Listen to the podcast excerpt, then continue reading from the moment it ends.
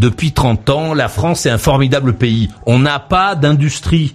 On est un formidable pays pour le mec qui va acheter une ferme de chez nous dont on voulait plus, et qui va avec euh, de, de, quand il pouvait pas acheter ça euh, en Angleterre, il est venu l'acheter chez nous et il te dit que c'est un formidable pays parce qu'il est dans la dans la campagne. Mais c'est pas ça un formidable pays. La France, c'était un formidable pays quand c'était un pays dans lequel il y avait du boulot à des marques de chez nous, des gens, des idées euh, euh, qui avançaient chez nous, etc. Euh, faire la France avec le premier restaurateur qui est McDonald's, je suis désolé, il est où Qu'est-ce qui est formidable? Les émissions de télévision dans lesquelles il sort des de machin chou, des compétitions de, de crème au beurre et puis les mecs montent des restaurants qui durent pendant trois mois.